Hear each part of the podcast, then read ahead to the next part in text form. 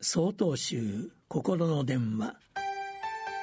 今週は「命の全部」と題して静岡県長光寺森田昇春さんのお話です。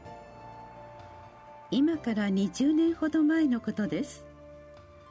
高校1年生の男の子が事故で亡くなりました。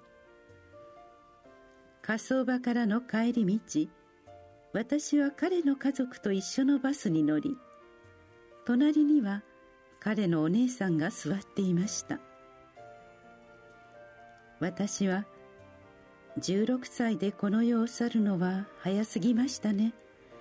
まだまだやりたいことがあったでしょう。と声をかけました。するとお姉さんは予想に反して明るく笑顔で答えてくれました。弟はいつもこう言っていたんですよ。今日という日を生きることができて嬉しい。だから毎日を精一杯生きているんだと。だから私今はあまり悲しくないんです。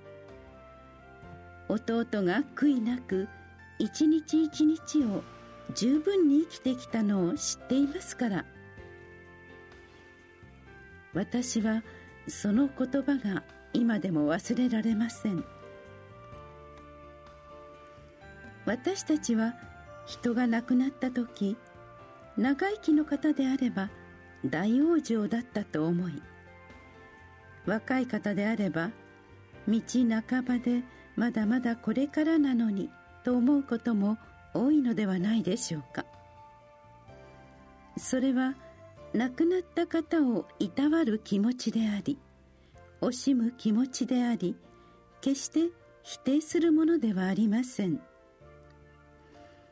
しかし命の価値は決して生きた年月の長さで比べられるものではないでしょう。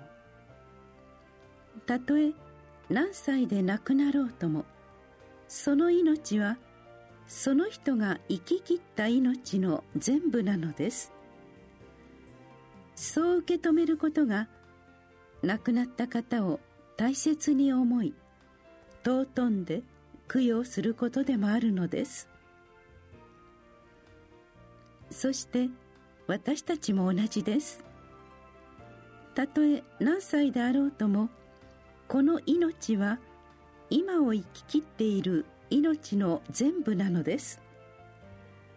そう受け止めることが自らを大切にし自らを尊び今日一日を精一杯生きることにつながっていくのです。8月23日よりお話が変わります。